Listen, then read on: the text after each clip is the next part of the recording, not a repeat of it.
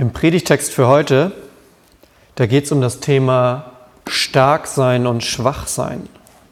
Und als ich das so vorbereitet habe, da habe ich mich an meine Jugend erinnert. Also als ich so 15, 16 war, man sieht es ja vielleicht auch jetzt, da war ich ähnlich wie jetzt auch so ein, so ein Hemd. Und ich glaube, gerade so als Junge, der heranwächst, ist das manchmal gar nicht, zumindest war es bei mir gar nicht so einfach.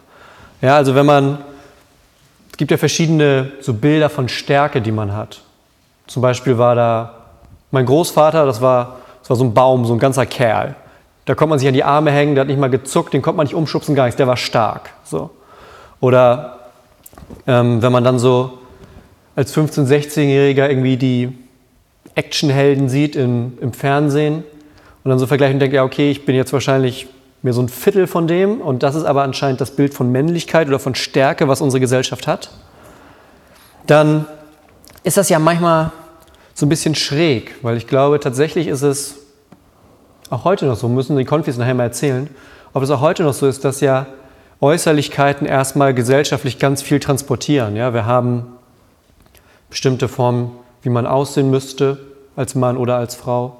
Wir haben bestimmte Dinge, wo man sagt, okay, ab einem bestimmten Einkommen hast du es geschafft in der Welt oder bei bestimmten Fähigkeiten, die bringen dich weiter. Andere, naja, das ist so schmückendes Beiwerk, aber das braucht man eigentlich nicht wirklich. Ja, also wir haben so relativ gesellschaftlich so einen Rahmen von dem, was gut funktioniert.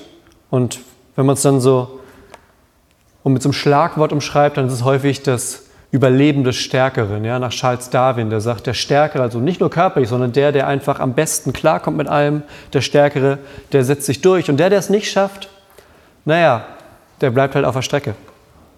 Und das Spannende ist ja, sobald wir in diesem Buch blättern, merken wir, dass die Dinge auf einmal auf den Kopf gedreht werden an ganz vielen Stellen. Denn in der Bibel, da sind die Dinge manchmal so ein bisschen anders. Da ist es auf einmal so, dass der Kleine der ist, der besonders ist, dass es der Kleine ist, der auch den Großen besiegt. Ihr kennt die Geschichten wahrscheinlich alle. Ihr habt Mose, der von Gott beauftragt wird, das Volk aus Ägypten zu führen, die, Sklave, die in der Sklaverei sitzen. Und dazu hat er ja eben auch die Aufgabe, zum Pharao hinzugehen und zu sagen, okay, das Volk da, die Sklaven, ich würde vorschlagen, ich nehme die jetzt einfach mal mit. So. Und Gott sagt, mach das mal, aber er gibt ihm nicht eine Armee mit oder Leibwächter oder wenigstens ein Schwert, sondern alles, was Mose dabei hat, als er vor dem mächtigsten Mann der damaligen Zeit tritt, um dem zu sagen, ich nehme deine Sklaven mit, ist ein Hirtenstab. Anderes Beispiel ist Gideon. Gideon ist einer, der so eine kleine Armee anführt, 300 Mann. Und er hält es für eine gute Idee, mit diesen 300 Mann gegen ein Heer zu ziehen, das aus mehreren Zehntausend besteht. man fragt sich, wie kommt er auf die Idee, dass das funktionieren könnte? Ja, genauso wie Mose mit dem Hirtenstab.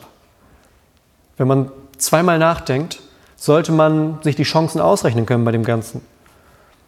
Wenn man wieder ein bisschen weiterblättert, trifft man auf David. Hat wahrscheinlich so den Körperbau wie ich mit 16. Und David tritt einem gegenüber, der heißt Goliath. Und der heißt nicht nur so, sondern der hat auch den Körperbau dazu. Und alles, was David hat, sind fünf Steine und meint, könnte klappen. Und wir sehen, das sind jetzt nur drei Beispiele, aber immer wieder, wenn man weiterblättert, findet man Erzählungen und Geschichten und Berichte darüber, wie es gerade die Kleinen waren, die eigentlich Schwachen, von denen die Gesellschaft gesagt hätte, naja, vielleicht wird was aus denen, aber wollen wir mal gucken, nicht der große Wurf so irgendwie. Das sind genau die, die in eine Position kommen, wo sie am Ende gewinnen. Und wenn man das dann vergleicht und sich fragt, ja, warum ist das überhaupt so, dann kommt man ziemlich schnell darauf, dass die nämlich in ihrem Leben einen Unterschied haben. Denn diese ganzen Kleinen, die machen das, was sie tun, im Auftrag Gottes. Und dann ist es auf einmal nicht mehr die eigene Stärke, die sie brauchen, sondern die sind zwar klein und schwach, aber die haben einen großen Gott, der stark ist, der mit auf ihrer Seite steht. Und mit dem gehen die in alle Situationen rein, sei es der Pharao, sei es dieser Riese Goliath oder sonst was. Ja?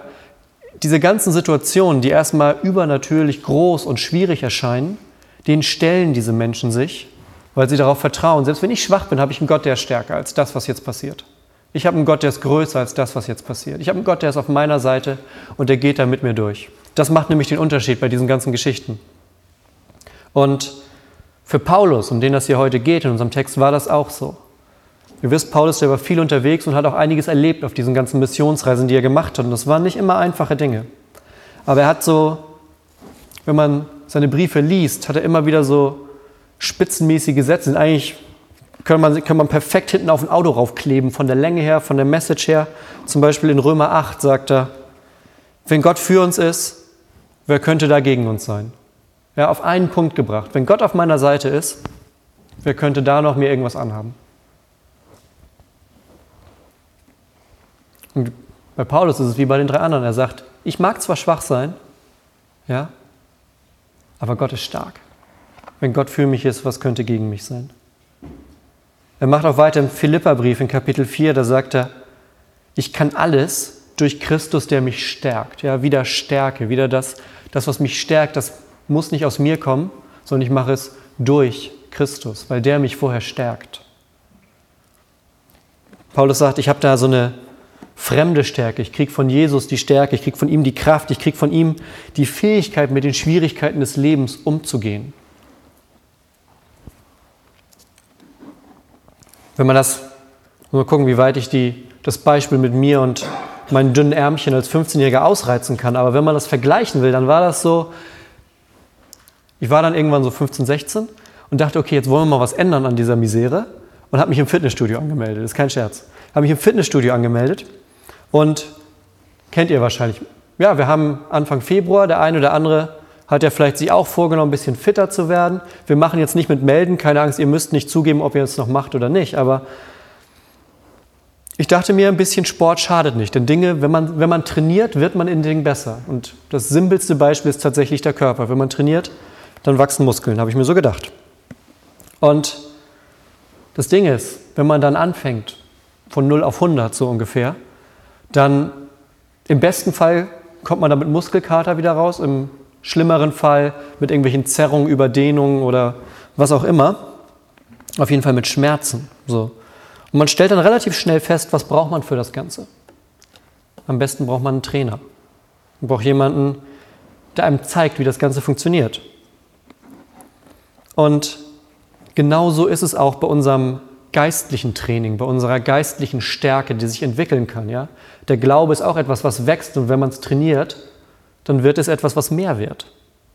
Je mehr man Gott in seinem Leben hat, ja, indem man ihn reinholt durch Gebet oder durch täglich in der Bibel lesen und gucken, wie hat das mit meinem Leben zu tun. Je mehr man das tut, umso mehr wird man merken, dass Gott auch wirklich da ist. Weil man seinen eigenen Blick neu trainiert für die Welt. Und genauso ist es mit der geistlichen Stärke eben. Wir trainieren sie und merken dann auf einmal, dass es Dinge gibt, von denen wir vielleicht vorher dachten, okay, das muss ich selber machen. Oder das kann ich nur selber machen. So Herausforderungen und Situationen. Und früher haben wir dann vielleicht gedacht, okay, entweder kriege ich das jetzt hin oder nicht. Und das hat so eine gewisse Traurigkeit, ja? Wird der Satz, ich muss es halt selber machen, das hat so ein Alleine sein, es steckt in diesem Satz. Und dann kommt Gott und der sagt, nee, nee, ich möchte diesen Weg gemeinsam mit dir gehen. Ich möchte die Situation des Lebens gemeinsam mit dir erleben und dich stärken in dem, was du tust. Auch in den Dingen und gerade in den Dingen, in denen du von dir sagst, da bin ich schwach. Und wenn man die aufzählen müsste, dann wäre das allein bei mir schon eine ganze Menge. Ja, und in jeder dieser Situationen sagt Gott, da wo du schwach bist, da bin ich stark. Und selbst da, wo du stark bist, da bin ich noch stärker, aber das ist ein anderes Thema. Aber selbst da, wo du schwach bist, da bin ich stark, sagt Gott. Ja, und auf einmal erlaubt mir das, schwach zu sein, weil Gott stark ist. Und bis wir das verstehen, ja, dass wir schwach sein dürfen, weil Gott stark ist, bis wir das verstehen, da leben wir unser Christsein irgendwie rückwärts. Da denken wir, okay, Gott, also wenn ich nicht davon ausgehe, dass ich Gott brauche, dann gehe ich ja davon aus, dass Gott mich irgendwie braucht. Und das ist irgendwie verkehrt rum, das ist umgedreht. Oder ich denke, Gott braucht meine Zeit, meine Fähigkeiten, meinen Einsatz, aber es ist andersrum. Ich brauche Gott. Ich brauche Gott in meinem Leben. Ja? Und je mehr das Raum gewinnt bei uns, umso mehr werden wir dafür sensibel und merken, dass diese Schwäche ein Raum ist, in dem Gott wirken kann. Und so erlebt Paulus das auch. Ich lese euch mal ein Stück vor aus dem Predigtext für heute. Der steht bei 2. Korinther 12. Und es geht los, dass Paulus den Korinthern schreibt, dass er sich gar nicht rühmen will. Sagt er, rühmen nützt mir nicht wirklich. Ich will euch aber auf eine Erscheinung und Offenbarung des Herrn aufmerksam machen. Ich kenne einen Menschen in Christus. Vor 14 Jahren, ich überspringe jetzt ein Stück, weil Paulus beschreibt jetzt hier lang und breit, wie er eine Vision hatte vom Himmel, um dann am Ende zu sagen, ja, ja, aber Gott hat mir gesagt, davon darf ich euch jetzt noch gar nicht erzählen. Das heißt, er beschreibt etwas gesehen, was Großartiges, was Glorreiches. Er wurde ins Paradies erdrückt, darf aber darüber nicht reden. Also überspringe ich das jetzt auch mal ein Stück. Und dann kommt er wieder nämlich zum Rühmen zurück, darum geht's. Denn wenn ich mich rühmen wollte, wäre ich deshalb nicht töricht, denn ich würde die Wahrheit sagen. Ich verzichte aber darauf, damit mich nicht jemand höher achtet, als was er an mir sieht oder von mir hört. Und damit ich mich wegen der hohen Offenbarung nicht überhebe, ist mir ein Pfahl ins Fleisch gegeben, nämlich ein Engel Satans, der mich mit Fäusten schlagen soll, damit ich mich nicht überhebe. Seinetwegen habe ich dreimal zum Herrn gefleht, dass er von mir weiche. Und er hat zu mir gesagt, lass dir an meiner Gnade genügen, denn meine Kraft ist in den Schwachen mächtig. Das ist das, worum es mir heute geht. Lass dir an meiner Gnade genügen, denn meine Kraft ist in den Schwachen mächtig. Das ist das, was Gott zu Paulus sagt. Und wenn Paulus immer so übers Rühmen spricht, dann glaube ich, kommt das gar nicht so von ungefähr. Ihr kennt diese Werbung von früher, dieses, ne? mein Haus, mein Auto, mein Swimmingpool, mein dies, mein jenes. Und Paulus hätte das auch gut machen können, wenn, man uns mal, wenn wir uns mal so angucken, was er so erreicht hat, so in den christlichen Top Ten. Da ist so einiges, ja, wo Paulus auftritt, wo er redet, da strömen die Menschen hin und bekehren sich und ändern ihr Leben. Wo er hinkommt, da gründet er Gemeinden in Griechenland, in Rom, überall auf der ganzen bekannten Welt, wo er hinkommt, da entstehen Gemeinden, mit denen er im Austausch ist. Deshalb haben wir diese ganzen Briefe. Er kennt die Bibel vorwärts und rückwärts, er hat die Hälfte vom Neuen Testament sind Briefe, die er geschrieben hat. Also wenn einer sich rühmen könnte und ein bisschen eingebildet werden könnte, dann Paulus. Ja, wenn wir irgendwie christliches Quartett spielen, dann gewinnt er schon ziemlich viel. Und dazu noch, da hat er ja gerade wieder erzählt, ja, dazu noch hat er eine Vision von Gott bekommen, die kein anderer bekommen hat. Er hat Dinge gesehen, über die darf er nicht mal sprechen. Also, wenn einer sich rühmen kann und sagen, ich bin schon eigentlich ein ziemlich guter Typ in dem, was ich tue, dann wäre das Paulus. Aber genauso merkt er, naja, dieser Stolz, den ich dann hätte, wäre wahrscheinlich nicht das Hilfreichste bei der Aufgabe, die ich von Gott bekommen habe, nämlich den Menschen von Gott, von Jesus zu erzählen. Von jemandem, der am Kreuz gestorben ist. Nicht mit großen Dingen, die damit zu tun haben, nicht mit irgendwelchem Ruhm oder nicht mit irgendwelchen großen Leistungen, sondern es geht in erster Linie erstmal um den Tod. Und davon soll ich erzählen. Ja, er sagt, dieser Stolz hätte mir wahrscheinlich im Weg gestanden. Und wie hat er das gelernt? Durch diesen Stachel im Fleisch, von dem er spricht. Wenn man so ein bisschen im Neuen Testament blättert, bei dem, was Paulus den Leuten über sich selber erzählt, dann erfährt man ja so ein paar Dinge. Es gibt nicht so eine, er hat nicht, er hat nicht so eine Biograf, Autobiografie über sich geschrieben, wo alles im Detail da liegt, aber man findet so hier und da Notizen, wo er was über sich erzählt. Und eine Sache, die er häufiger mal erwähnt, ist, dass er irgendeinen körperlichen Makel hatte. Also es gibt irgendwas, was ihn körperlich eingeschränkt hat. Man ist sich nicht genau sicher, was es war. Aber es ist etwas, was schmerzhaft ist und ihn manchmal hindert bei Dingen. So. Und er sagt, das hat Gott mir geschickt, damit ich nicht zu stolz werde. Das hat Gott mir gegeben, damit ich nicht anfange, mich für die ganzen Sachen, die ich hier mache, zu rühmen. Denn er sagt, das, was ich mache, das ist eigentlich Gottes Verdienst. Und damit ich das behalte, damit ich das nicht vergesse, habe ich diesen Stachel im Fleisch. Wenn man das erstmal so hört, klingt das ja eigentlich ziemlich gemein. Ne? Also Paulus rackert sich für Gott ab und als Belohnung kriegt er dann noch einen Stachel im Fleisch, der ihn schmerzt, damit er bloß nicht vergisst, dass es eigentlich Gott ist, der die guten Dinge macht und nicht Paulus selbst. Und ich bin mir auch manchmal nicht so ganz sicher, ob Paulus am ersten Tag, wo das losging mit diesen Schmerzen, dachte, oh super, jetzt habe ich ja das, was mich erinnert, damit ich nicht zu stolz werde. Ich glaube, erstmal wird er geflucht haben und wahrscheinlich gebetet haben, dass Gott das von ihm nimmt. Gesagt, Gott heil mich davon, das tut weh. Und wahrscheinlich hat er erst mit der Zeit, ist er zu der Position gekommen, die wir hier gerade hören, dass er sagt, naja, aber das erinnert mich auch immer wieder daran, dass der eigentlich starke Gott ist und nicht ich. Genauso wie wir manchmal im Rückblick in unserem Leben Dinge neu bewerten können, weil wir merken, dass das etwas war,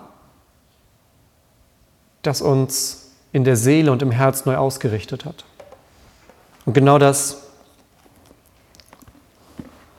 merkt Paulus hier nämlich, dass es irgendwann sich nicht verselbstständigt. Und das heißt, oh, Paulus kommt in die Stadt, der gründet eine neue Gemeinde, weil er so ein toller Hecht ist. Paulus kommt in die Stadt, das ist der, das ist der Typ, da gehen sie alle hin, um den zu hören. Nee, Paulus merkt, naja, wenn die Leute Gemeinde gründen und sich treffen, auch wenn ich weg bin, dann tun die das nicht wegen mir, sondern wegen dem Gott, von dem ich erzählt habe. Und wenn die Leute sich bekehren, dann tun die das nicht wegen mir, sondern weil die zu diesem Gott gehören wollen, von dem ich erzählt habe.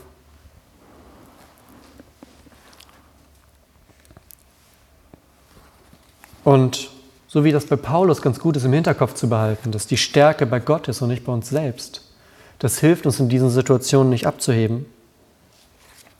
Denn Umkehrschluss, wenn wir das vergessen, kann es passieren, dass wir Gott im Weg stehen. Dann geht es auf einmal, kommt Paulus in die nächste Stadt und ist dann ganz davon eingenommen, was er jetzt gleich alles erreichen wird. Und dann vergisst er vielleicht irgendwann von Gott zu erzählen, sondern es ist die Paulus-Show auf einmal. Und da erinnert Gott ihn immer wieder daran, nee, nee, ich bin der Starke, du bist der Schwache, aber nicht in einem erdrückenden Verhältnis, sondern in einem befreienden Verhältnis. Er sagt, du darfst schwach sein mit den Dingen, die du hast, weil ich für dich stark bin, sagt Gott. Ja? Und dann kriegt Gott nämlich in unserem Leben den Raum, den er braucht, um uns zu verändern, positiv zu verändern, um uns immer weiter zu sich hinzuziehen.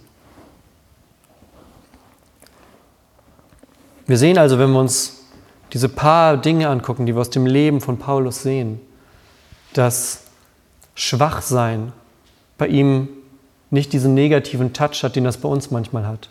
Schwach zu sein bedeutet auch, schwach sein zu dürfen und nicht stark sein zu müssen auf Teufel komm raus, sondern darauf zu vertrauen, dass der Gott, den wir haben, der Starke ist.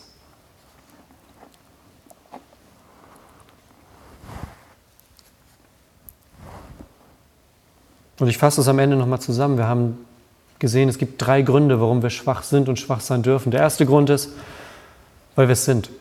Wir kommen da nicht so richtig runter, je mehr, so viel Mühe wir uns auch geben. Es wird immer Bereiche geben, in denen wir die Schwachen sind und nicht die Starken. Sei das im Umgang mit irgendwas, mit einer bestimmten Emotion oder mit Geld oder mit was auch immer. Oder sei das tatsächlich eine körperliche Geschichte oder was auch immer. Es gibt Dinge, da zählen wir zu den Schwachen, nicht zu den Starken. Und was wir hier sehen bei Paulus ist, dass das kein Grund zur Scham ist. Dass das kein Grund ist, sich schlecht deshalb zu fühlen, sondern dass das ein Grund ist, gerade in den Dingen noch mehr auf Gott zu vertrauen. Gerade in den Bereichen noch mehr zu vertrauen, dass gerade auch da Gott stark ist, wo ich schwach bin. Das Zweite ist, wir dürfen schwach sein und wir sind auch schwach, damit wir nicht zu stolz werden, damit wir uns selbst und damit auch Gott nicht im Weg stehen damit wir auch an unserer Schwäche zeigen können, wer Gott ist, damit andere Menschen das an uns sehen können. Und der dritte Punkt und tatsächlich auch der wichtigste von den Ganzen ist, dass wir an unserer eigenen Schwäche, die wir merken, immer wieder erinnert werden an eine dieser größten Wahrheiten eigentlich, die die Bibel für uns hat, nämlich das Reich Gottes von dem Jesus immer wieder redet, wenn er sich mit Menschen unterhält, von dem Paulus redet, von dem wir auch immer wieder reden, das, was unter uns Gestalt gewinnt, wenn wir uns treffen. Ja, das Reich Gottes, das ist auf Schwäche gebaut. Schwäche ist im Reich Gottes nichts Schlimmes, sondern die Schwäche ist das, woraus es entstanden ist. Man muss nicht weiter gucken als bis zum Kreuz, um das zu verstehen. Jesus sagt zu Paulus, lass dir an meiner Gnade genügen, denn meine Kraft vollendet sich in der Schwachheit.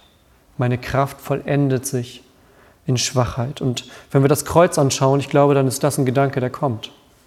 Wir sagen immer, wenn wir über Kreuz, über Karfreitag und Ostern reden, sagen wir, das ist der Moment der Weltgeschichte, da wurde das Böse besiegt, da wurde der Tod besiegt. Ja? Bei Beerdigung ist das ein Satz, den wir immer wieder sagen. Jesus Christus hat den Tod besiegt. Und wenn man nur diesen Satz hört, ausgeblendet von allem, was wir darüber wissen, dann klingt das nach einem ziemlichen Sieg, dann klingt das nach einer glorreichen Schlacht, wo am Ende einer steht und gewonnen hat. Und wenn wir uns dann erinnern, was da passiert ist, dann ist da einer gestorben. Jesus am Kreuz hat eine Krone auf, aber die ist nicht aus Gold, sondern aus Dorn. Jesus am Kreuz wird von den Wachen ausgelacht, die hängen ihm Mantel um und tun so, ah, guck mal, da ist der König. Ja, der ist auch der König, aber der kommt anders, als man denkt. Der kommt schwach. Als er kurz vor Ostern, kurz vor Karfreitag in die Stadt reinreitet, da kommt er auf einem kleinen Esel und nicht mit einer prunkvollen Kutsche oder sowas. Der König, der Jesus ist, das ist ein schwacher König, weil er aus dieser Schwachheit dann nämlich seine Stärke kommt. Und die Schwachheit bedeutet, dass er am Kreuz stirbt. Und in dem Moment sagt, alles, was bei euch dunkel ist, alles, was ihr nicht tragen könnt, alles, was ihr in eurem Leben, was euch kaputt macht, alles, was Sünde ist, sagt Jesus, das nehme ich auf mich. Ich trage das für euch und ich gehe an diesen schwächsten, dunkelsten, niedrigsten Ort damit. Und ich sterbe, damit ihr zu Gott kommen könnt, damit ihr nicht losgelassen werdet. Ja, ich sterbe lieber, sagt Jesus, bevor ich euch loslasse. Das ist dieser Moment der Schwachheit. Und daraus kommt das Zweite. Daraus kommt der Jesus, der Sonntagmorgens wieder aus dem Grab kommt und sagt, der Tod ist besiegt. Aber das ist keine Geschichte, die von vorne bis hinten nur Jubelgeschrei und Raketen ist, sondern das ist eine Geschichte, die erstmal in die Schwachheit gehen muss, die erstmal zeigen muss, dass Schwäche da ist und dass auch in unserem Leben Schwäche nichts Schlimmes ist, weil wir auf einen vertrauen, der das besiegt hat.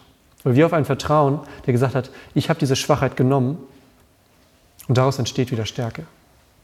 Deshalb darfst du deine Schwachheit im Leben haben, weil Gott stärker ist als all das.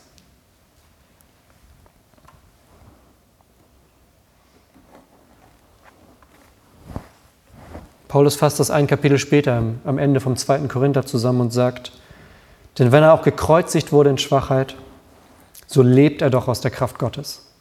Ja? Gekreuzigt in Schwachheit, Leben aus Kraft. Da haben wir wieder die Stärke. Jesus wurde schwach, um uns zu retten, um dich zu retten. Er wurde schwach, damit wir jetzt leben können. Das heißt, wir müssen uns auch wegen unserer eigenen Schwäche nicht schämen. Wir müssen uns nicht schämen in dem Bereich, wo wir schwach sind, sondern wir können gerade in den Bereichen jubeln und uns freuen, weil wir genau da einen Gott haben, der viel, viel stärker ist als all das. Schwachheit kann bei uns Grund zur Freude sein, weil sie uns daran erinnert, dass Gott viel stärker ist. Amen.